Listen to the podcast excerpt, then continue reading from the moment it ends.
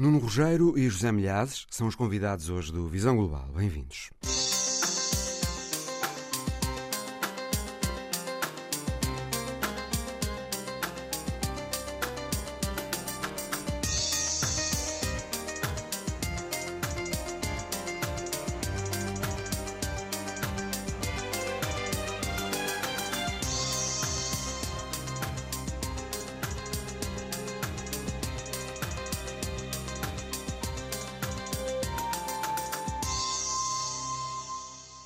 José Milhares, Nuno Rogério, ambos têm livros novos publicados. De Nuno Rogério está nas livrarias A Verdadeira Guerra, A Invasão da Ucrânia e a Defesa Nacional Portuguesa.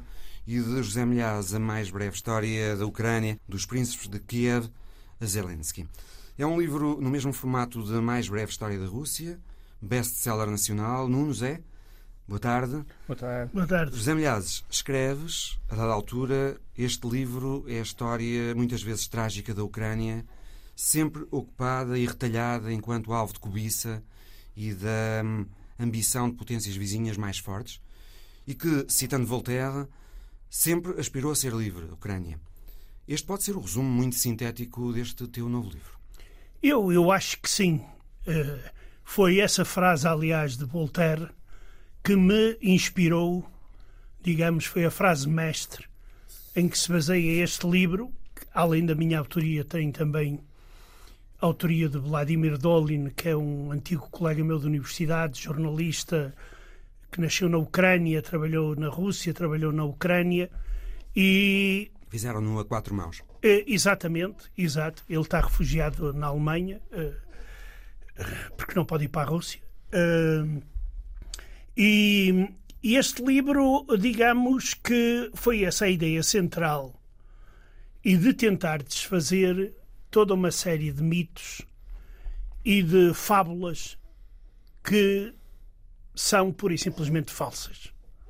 Por exemplo, dizer que o povo ucraniano não existe, ou que a língua ucraniana não é uma língua, é uma, uma estupidez uh, completa. Quer dizer, quando Putin diz isso, é, é um sinal de maldade, de inferiorizar um povo, inferiorizar um povo pá, da forma mais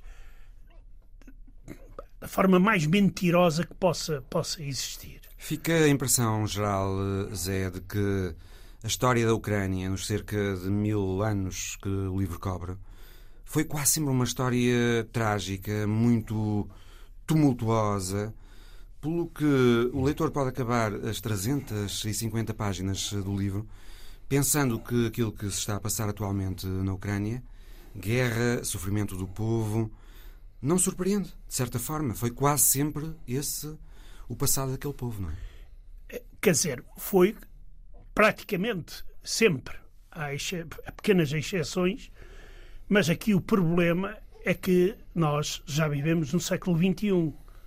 Não estamos na Idade Média propriamente, nem no período do romantismo ou, século XIX ou século XX. E, portanto, seria e, portanto, que as coisas agora claro, fossem um pouco diferentes, mais claro, civilizadas. Claro, tanto mais que neste momento, ou melhor, até à guerra, até à invasão russa, existia direito internacional que garantia a independência da Ucrânia como país soberano e cujo povo demonstrou em referêndums, eleições, que era a Ucrânia é um país independente. Uma soberania reconhecida Sim, pela própria Rússia. Exato. Não são pequenos russos, como se dizia há uns séculos atrás, nem são pá, digamos. Pequenos russos, a mala Rússia. Eh, sim, exatamente. É? A mala Rússia. No, no livro. Exato. Isso aí já é um absurdo, porque nós estamos a falar, nada mais, nada menos, do segundo maior país europeu depois da Rússia. Em termos de área em termos geográfica de área, e claro, o oitavo claro. mais uh, populoso em toda exato, a. Exato, e com um grande potencial. Infelizmente não foi aproveitado durante a guerra e agora está a ser ainda mais, digamos, maltratado e destruído uh, pela política de Putin na Ucrânia. Ucrânia é terra de fronteira, como parece que é a origem da própria palavra, não é? Uh, terra de fronteira entre povos, com vastos territórios nas margens esquerda e direita de um rio com grande importância estratégica, o Dnieper. Territórios que sempre despertaram a cobiça uh, das potências da região. Aquelas terras foram dominadas ao longo da história por, uh, isso é claro, no teu livro, por russos, polacos, lituanos, mongóis, otomanos, austríacos.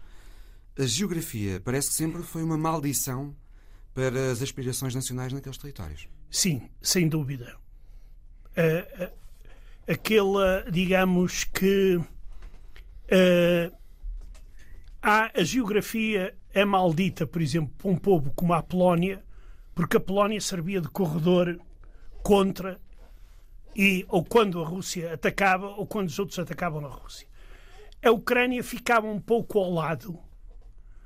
Por isso não era o problema do corredor, era o problema de, de ser um país, ou melhor, de ser um território uh, agrícola rico, de ter boas ligações uh, tanto ao mar uh, como a vizinhos poderosos. Isto, por um lado, é bom, mas por outro lado, tenho o outro problema que era a cobiça. Ao mar, Mar de Azov, o Mar de Azov, o Mar, Mar Negro. Negro, que, que, que uh, digamos, uh, uh, era a saída para o mar que, que, a Ucrânia tinha e ainda tem no, no, no Mar Negro e espero que vá continuar a ter o problema ali era exatamente o alargamento territorial, digamos, dos vizinhos mais fortes,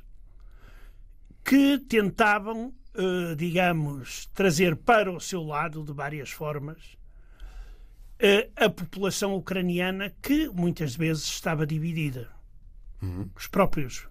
Por exemplo, o fenómeno, o fenómeno dos cossacos. Uhum, sim, o fenómeno dos cossacos, que é uma coisa é uma coisa única na história, muito interessante, uh, que muitas das vezes combatiam ora de um lado, ora do outro. Dependendo sim, sim. dos interesses dependendo, do momento. Exato. Hum. Às vezes até dependendo, uh, no caso de alguns chefes cossacos, dependendo uh, do objetivo final, que para alguns deles era a criação de um Estado ucraniano independente. Ao longo deste livro, e já te referiste a isto, vais contrariando de forma muito detalhada a ideia que foi defendida por Putin de que os ucranianos, como os russos e também como os bielorrussos, no fundo descendem todos de um único povo, o das tribos eslavas e outras da antiga Rússia, que falavam o russo antigo e que a partir de certa altura passaram a professar a mesma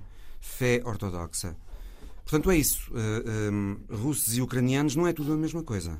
Não. Uh, como muitas vezes pensa. Uh, claro. Os assim, ucranianos assim, têm uma identidade própria. Claro. O, o, que aconteceu na Ucrânia aconteceu com muitos países na Europa medieval. Portugal e a Galiza, o quê?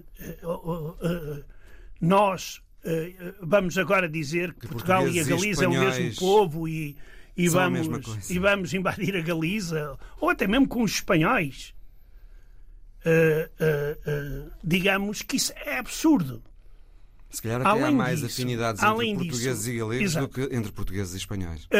exato. Mas aqui há uma coisa: é que os povos formam-se a partir de tribos que vivem numa e noutra região que podem pertencer a um diferente grupo, a, a grupo étnico igual no fundamental, mas depois mistura-se com outros. Há uma grande mistura com os escandinavos, com os varegs, eh, com os, exatamente, os vikings. os vikings. Estão na origem eh, da, da exato. antiga Rússia, Rússia de Kiev. Sim, exatamente. Depois tem, no caso da Ucrânia e do Sul, dos cossacos, com uma forte mistura também turca.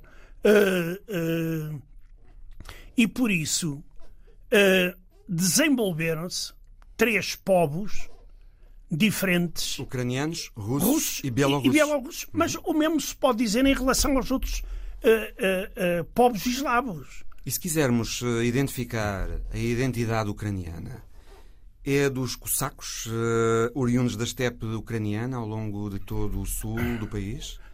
Aliás, a frase nosso sangue cosaco está no hino ucraniano. Está, está, exatamente. É essa a identidade é, ucraniana? Exato, é, é, tem muito. E, e repara uma coisa, é muito curioso, mas eu no meu livro cito o, o nosso grande médico que viveu 17 anos no Império Russo, António Ribeiro Sanches, e que participou na conquista da Crimeia como médico das, das Forças Armadas uh, russas. Esse é outro dos aspectos uh, do teu livro, já Exato. agora. Como portugueses ao longo da história se foram relacionando com a Ucrânia, de resto, como já acontecia no A Mais Breve História da Exato. Rússia também, Exato. Estavam ora, lá personagens, exato. vultos da história. Ora, Portugal, lá nós temos, nós temos a descrição dos cossacos feito pelo António Ribeiro Sanches e uma nota muito importante é que eles não falam russo. Eles falam uh, uma língua diferente, um pouco diferente, e com. Uh, uh, utilizando o nasal no, no, na, na, pronúncia. E é verdade, aquilo que, sei lá, a palavra. uma palavra assim que venha. Uh, Harilka, em, em ucraniano. É a garganta que funciona. Garilka significa vodka, no, no, no, no fundo. E há imensas palavras que têm essa particularidade. Ora, essa particularidade não faz parte própria. Não, é, não faz parte da língua que, russa. Aliás, os russos, nos diversos momentos na história em que ocuparam aqueles territórios, em que exerceram a soberania sobre aqueles territórios, tentaram oprimir. Proibir, Proibir. inclusive. Há, há vários há vários decretos, e publico até alguns documentos, da proibição dessa língua, mas não conseguiu, o Império Russo não conseguiu, uh, digamos, nunca realizar uh, esse desígnio, porque, entretanto, a língua podia ser perseguida na Rússia e no Império Austro-Húngaro tinha alguma liberdade, ou na Polónia também podia ter um bocadinho mais de liberdade. E era assim que se vai criando o ucraniano escrito, a literatura ucraniana vai nesse aparecendo. Se vai criando uma identidade cultural. Claro, exatamente. Hum. E nesse sentido, Zé, a população da Crimeia é diferente, considerando que a ocupação da Crimeia é tártara, mongol, eh, depois otomana e depois eh, russa, essencialmente. É, Podemos sim, dizer isto? Pode-se. Pode-se dizer. O problema é quando se diz que a Rússia, ainda bem que ocupou a Crimeia, porque aquilo sempre foi russo, é mentira. O nosso, Nem sempre foi russo. Não foi sempre russa. E em, história, e em história tiveram muito pouco tempo no Império Russo. Apenas 300 anos. Quer dizer, uh, uh, uh, e isso aí é, é outra coisa, que é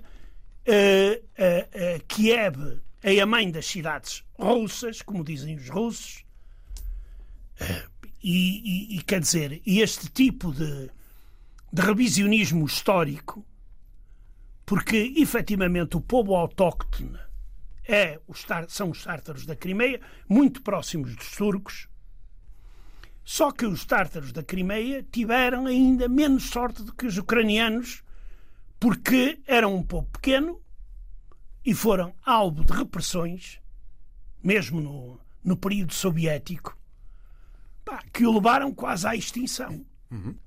Esses é que são os donos da Crimeia. Ainda antes uh, de passarmos ao Nuno Rogério, Zé, contribuiu também para a formação de uma identidade nacional específica ucraniana a longa história de luta contra ocupantes uh, centralistas e opressores, no sentido de um, talvez ter desenvolvido entre os ucranianos uma mentalidade mais avessa a essa lógica centralizadora e opressiva?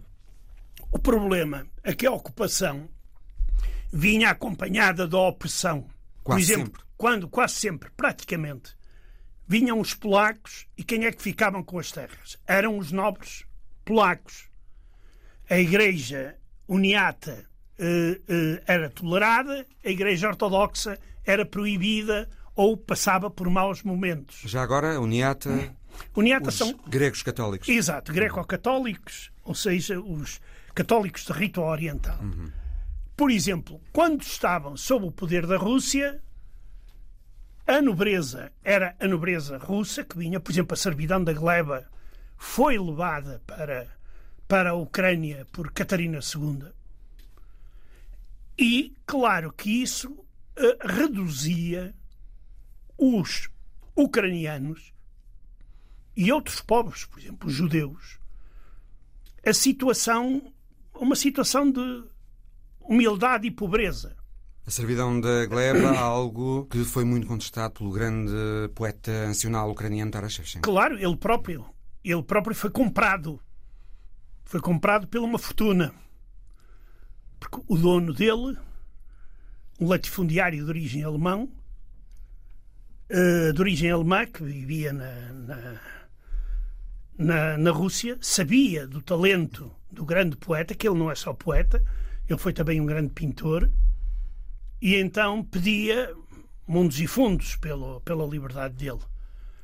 E então fizeram-lhe uma desagradável surpresa para o alemão, porque intelectuais russos de grande renome, como por exemplo o poeta Zhukovsky ou o grande um, Karl Brilov, que é um pintor romântico, o maior pintor romântico russo, em que uma das, dos grandes, das grandes telas dele é a morte de Inês de Castro.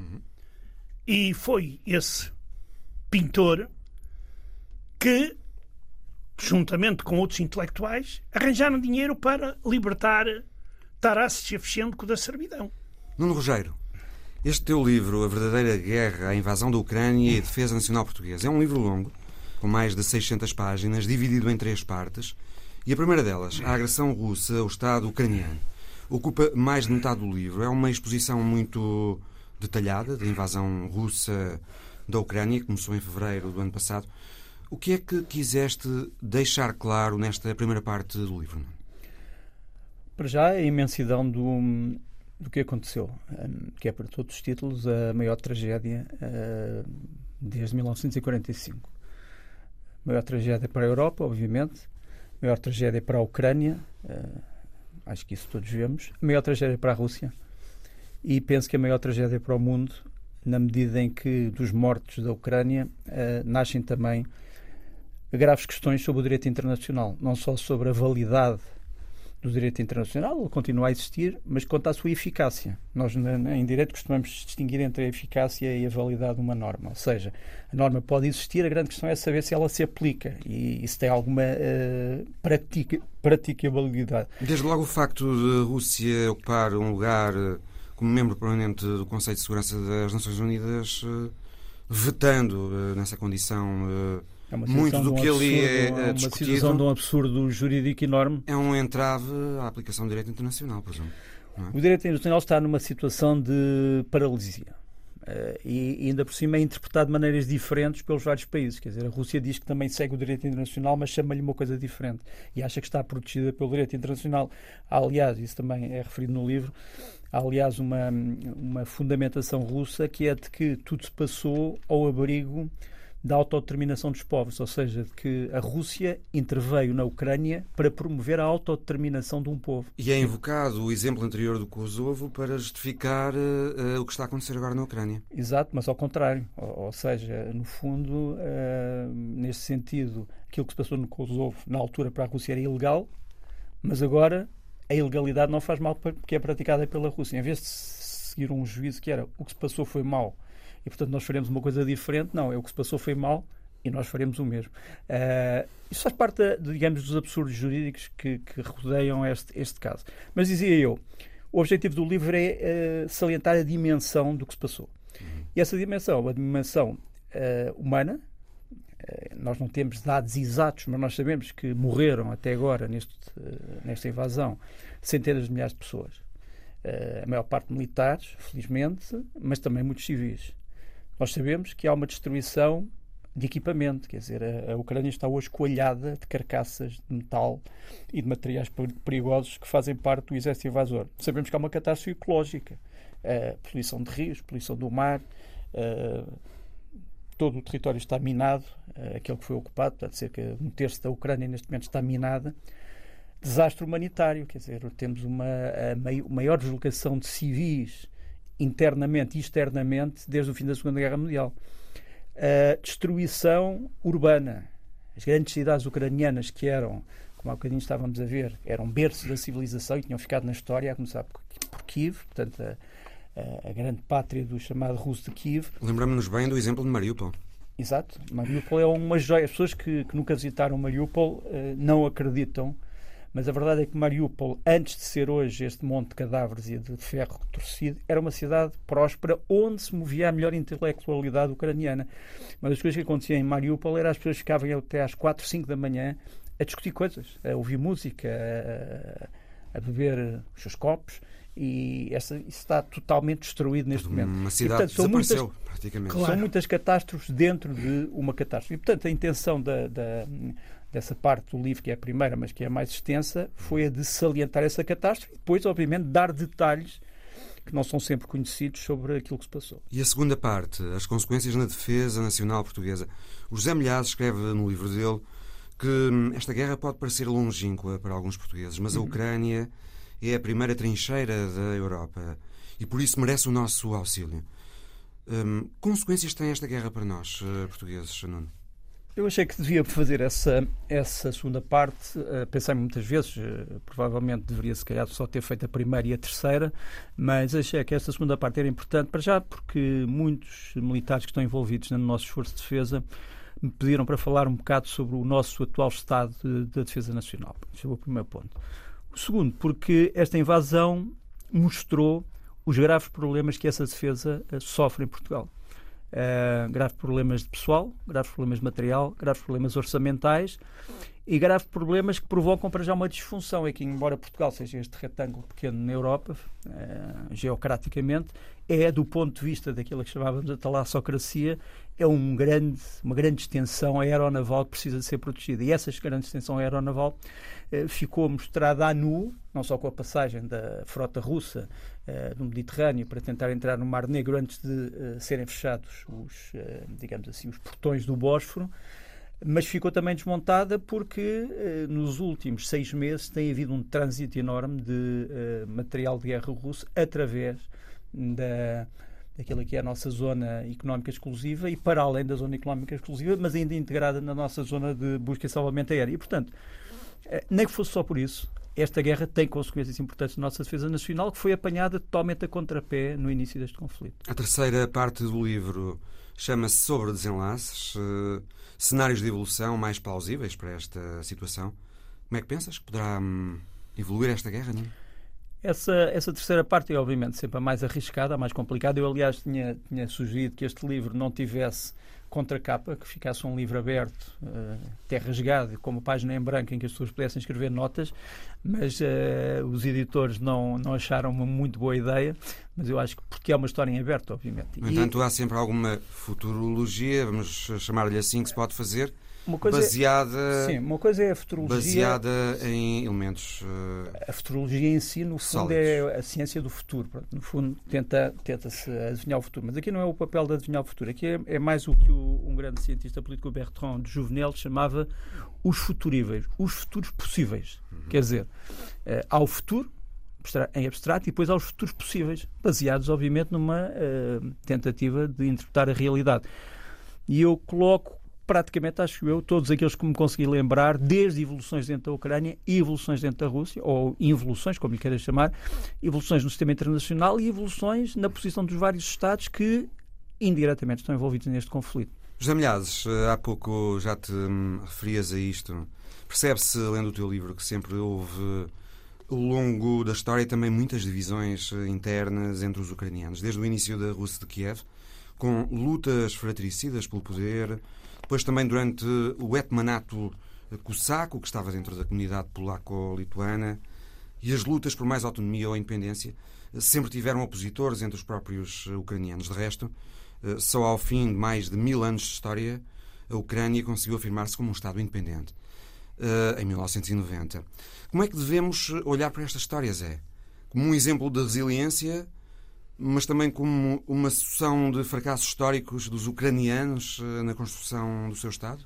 Até eu, ao êxito? Eu, eu uh, acho que, 1990? tendo em conta o poder dos vizinhos, sem dúvida que se tratou de um ato de resiliência. resiliência sem dúvida. Eu aí não tenho, uh, não tenho uh, dúvidas, porque após a independência houve períodos já conturbados dentro da própria Ucrânia, mas que os ucranianos podiam resolver e estavam a resolver sem recorrer à guerra.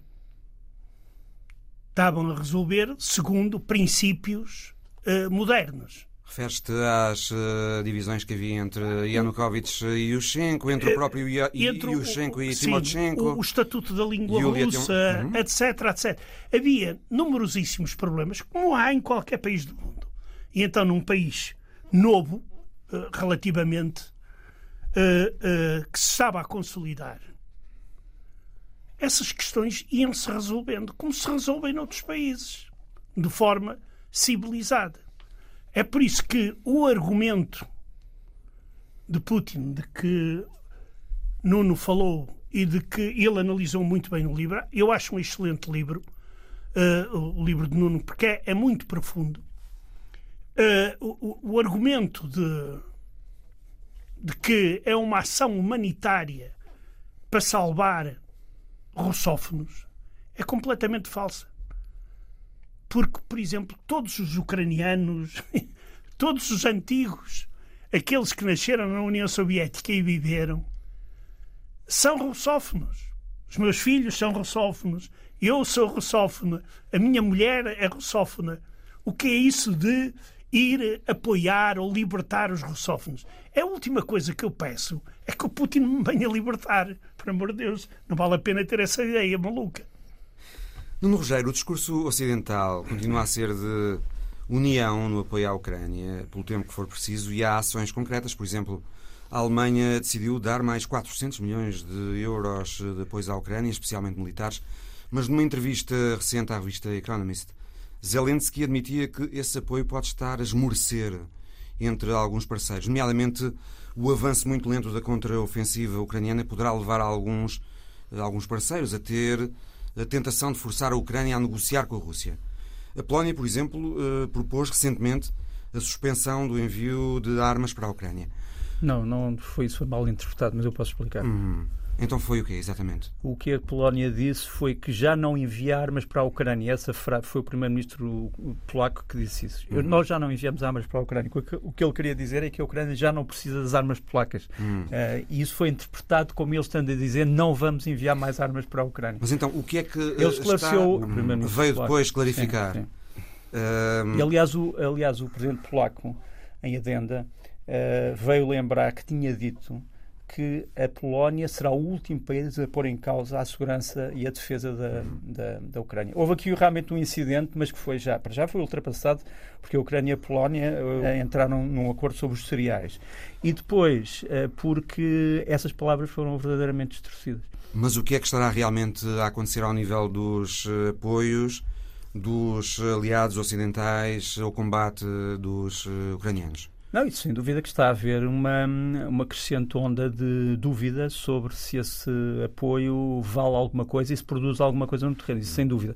Aliás, eu devo dizer que uma das coisas que não se costuma referir é que muito deste material que chega à Ucrânia com atraso, como nós costumamos dizer, aos bochechos, tem, entre outras coisas, uma razão. Não é só a, a, o ceticismo, é que muito material que a Europa tinha inclusive dos Estados Unidos, não estava por simplesmente em condições, não existia ou não havia reservas.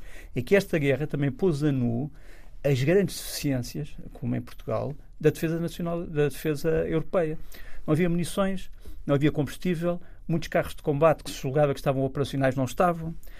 Eh, vamos ver se não havia grandes teias de corrupção dentro de alguns circuitos logísticos militares. A indústria europeia de defesa é muito deficitária é muito deficitária e houve um grande desinvestimento. Ela, no fundo, acabou por vender mais para terceiros, para o terceiro, não digo para o terceiro mundo, mas para outros países que para a Europa. Uh, agora, que, essa, que há um ceticismo, há sem dúvida. A última, última reunião de Ramstein não correu bem para a Ucrânia, quer dizer, a Ucrânia uh, tinha uma lista de equipamento que achava que podia já ser decidido e não foi. O grande avanço foi que a União Europeia eh, fez pressão para que continuasse a haver um apoio num setor que é importantíssimo para os ucranianos, que é a defesa aérea. Quer dizer, os ucranianos tentaram explicar uma coisa, e aliás passou-se no último Ramstein. Se os chamados sistemas Patriot americanos tivessem chegado no dia 2 ou no dia 3 da invasão, provavelmente muitas das grandes cidades uh, ucranianas tinham sido salvas os, uh, os novos apoios anunciados pela Alemanha contemplam munições, veículos... São uma gota no oceano. Equipamento de desminagem, geradores, mas não mísseis de cruzeiro Taurus. Não, não.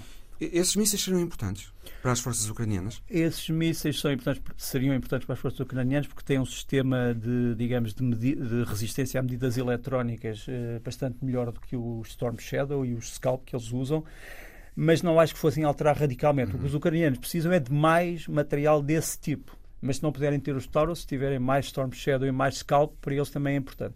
E o líder norte-coreano, Kim Jong-un, fez recentemente uma visita a Moscou. Ah, deixa-me só dizer uma coisa. Para além disso, os Tauros já não, ao contrário do que se tem dito, os Tauros já não são fabricados há muito tempo. Praticamente já há 10 anos que não são fabricados foram descontinuados. Tauros. Foram descontinuados. Aquilo é uma empresa alemã e sueca, mas uhum. que já não produz há muito tempo. Agora tem produzido em números muito pequenos para a Coreia do Sul.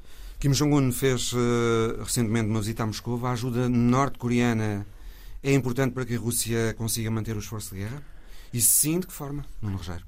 Pode ser importante no que toca uh, às munições. Nós achamos, mas porquê é que estes homens estão sempre a precisar de munições? É que realmente o consumo de munições numa guerra deste tipo, isto também tem a ver com a dimensão da guerra, é uma coisa perfeitamente a dimensão e a duração. Inaudita e a duração, quer dizer, uh, nós estamos a falar de milhões de munições que são precisas. E, portanto, a, Coreia do Norte tem algumas dessas munições.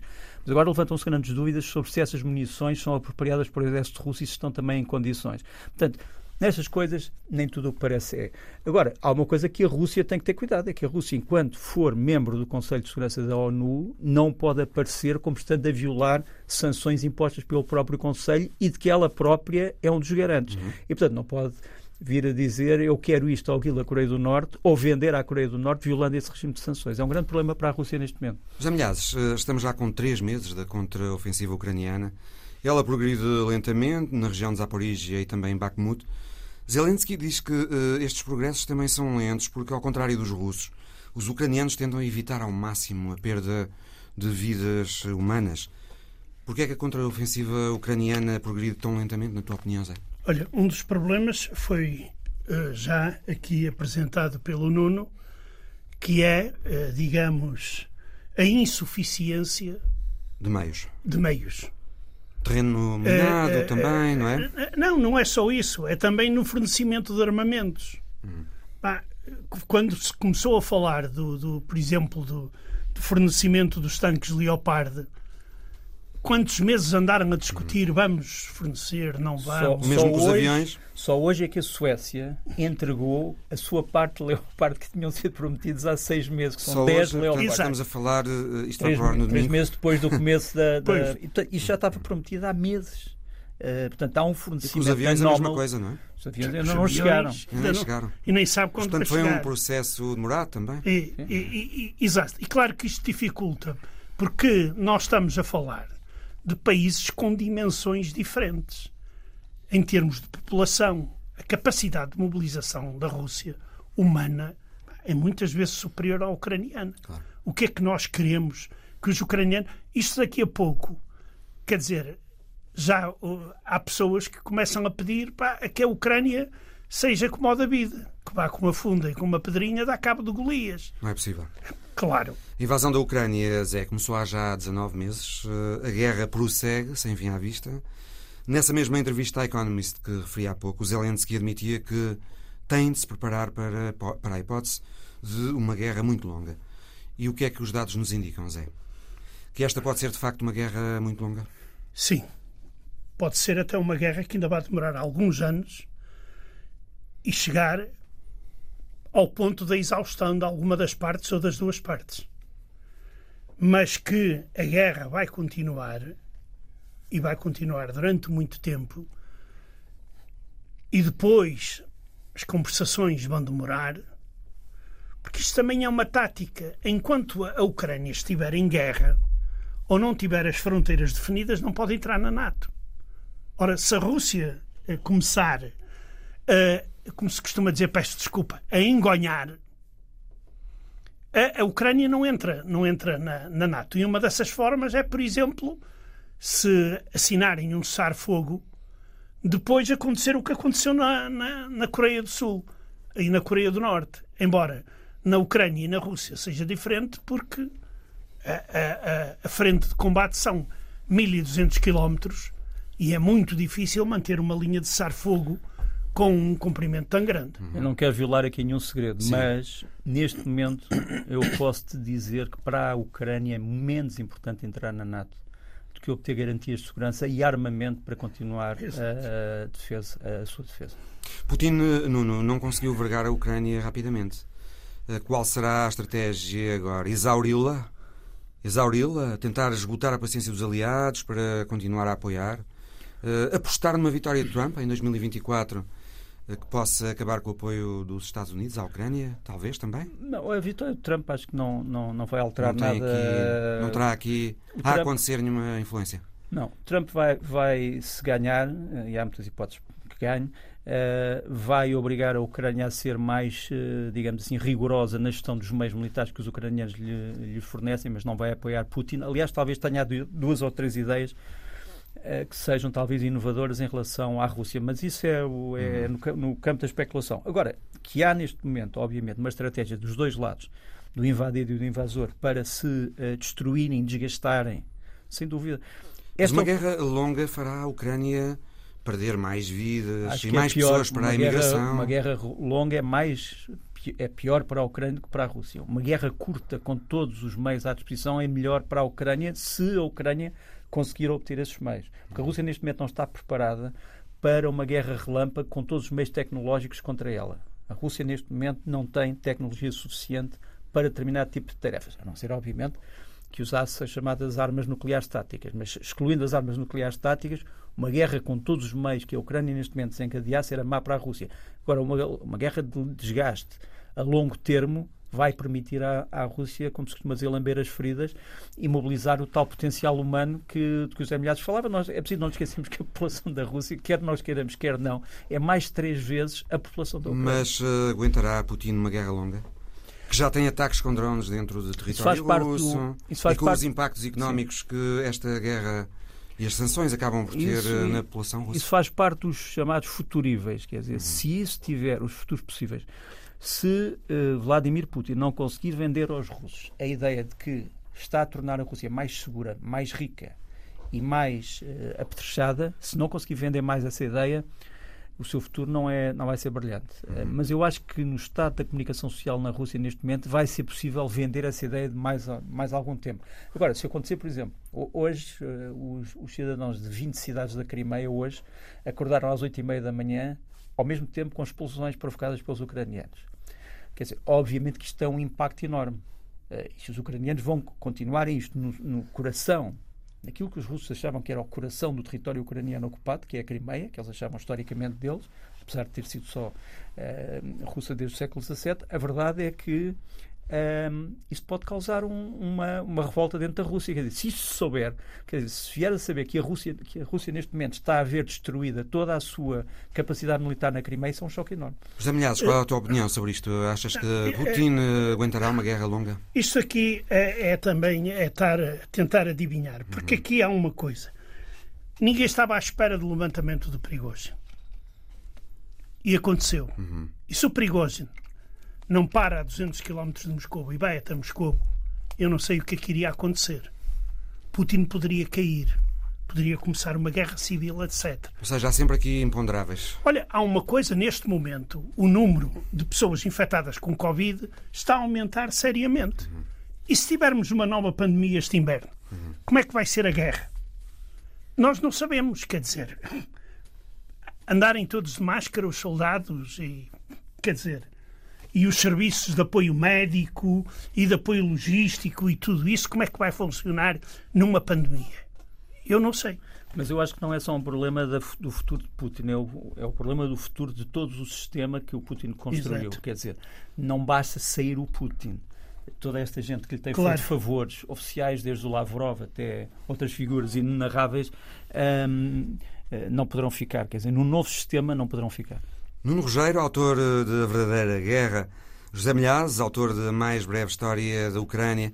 Ambos estes livros já disponíveis nas livrarias. Eh, muito obrigado. Bom domingo. Bom, domingo. Bom dia. Deus. Bom domingo. Um guineense atravessou seis países em África de bicicleta para cumprir o sonho de estudar numa universidade egípcia. É a história da semana de Alice Vilaça. Je m'appelle Mamadou Safa Youbari. J'ai 25 ans, je suis de nationalité guinéenne. Je suis marié et père d'une fille. Mamadou Safa Bari nasceu na Guiné Equatorial, tem 25 anos, é casado, tem um filho e um sonho estudar numa universidade no Egito. Continuo por l'Égypte. Je pars là-bas pour augmenter mon savoir islamique. Da Guiné Equatorial ao Egito são 4 mil quilómetros de distância. Sem dinheiro para uma viagem de avião entre os dois países, o jovem decidiu pegar na bicicleta e rumar à prestigiada Universidade de Al-Azhar. Veni a vélo de la Guinée-Conakry jusqu'au Tchad pour objectif l'Égypte. Atravessou o Mali, o Burkina Faso, o Togo, o Benin, o Níger e o Chad. Et j'ai fait le Mali, le Togo, le Burkina avant le Togo, après le Togo, le Benin, le Niger Uma viagem épica até ao Cairo. Barry pedalou durante quatro meses, atravessou seis países. Alguns destes territórios estão devastados por violência, terrorismo e golpes de Estado. No total foram cerca de 4 mil quilómetros de viagem. Então, j'utilise mon énergie, ma force, c'est pourquoi j'ai pris le vélo. Barry recorda as dificuldades da viagem. Conta que no Mali e no Burkina Faso as pessoas olhavam para ele como se fosse um homem mau. São pessoas assustadas que vivem em países sem segurança. Os militares estão por todo lado, com as armas na mão. Ao longo da viagem, Barry chegou mesmo a ser detido três vezes sem motivo aparente, duas no Burkina Faso e uma vez no Togo. Mas a sorte de Barry mudou quando chegou ao Chad. Barry foi entrevistado por um jornal local e a história levou um grupo de pessoas a financiar-lhe o voo para o Egito. Poupando-lhe assim as últimas centenas de quilómetros do trajeto. Um gesto que Barry não esquece. Finalmente, quatro meses depois de ter saído da Guiné Equatorial, Barry chegou ao Cairo a 5 de setembro. Um esforço recompensado. Foi recebido pela reitora de Estudos Islâmicos, Nahala El Sedi, que lhe ofereceu uma vaga no curso de Estudos Islâmicos, com uma bolsa integral. É caso para dizer que a viagem não foi em vão. Merci beaucoup. O Visão Global volta para a semana. Até lá.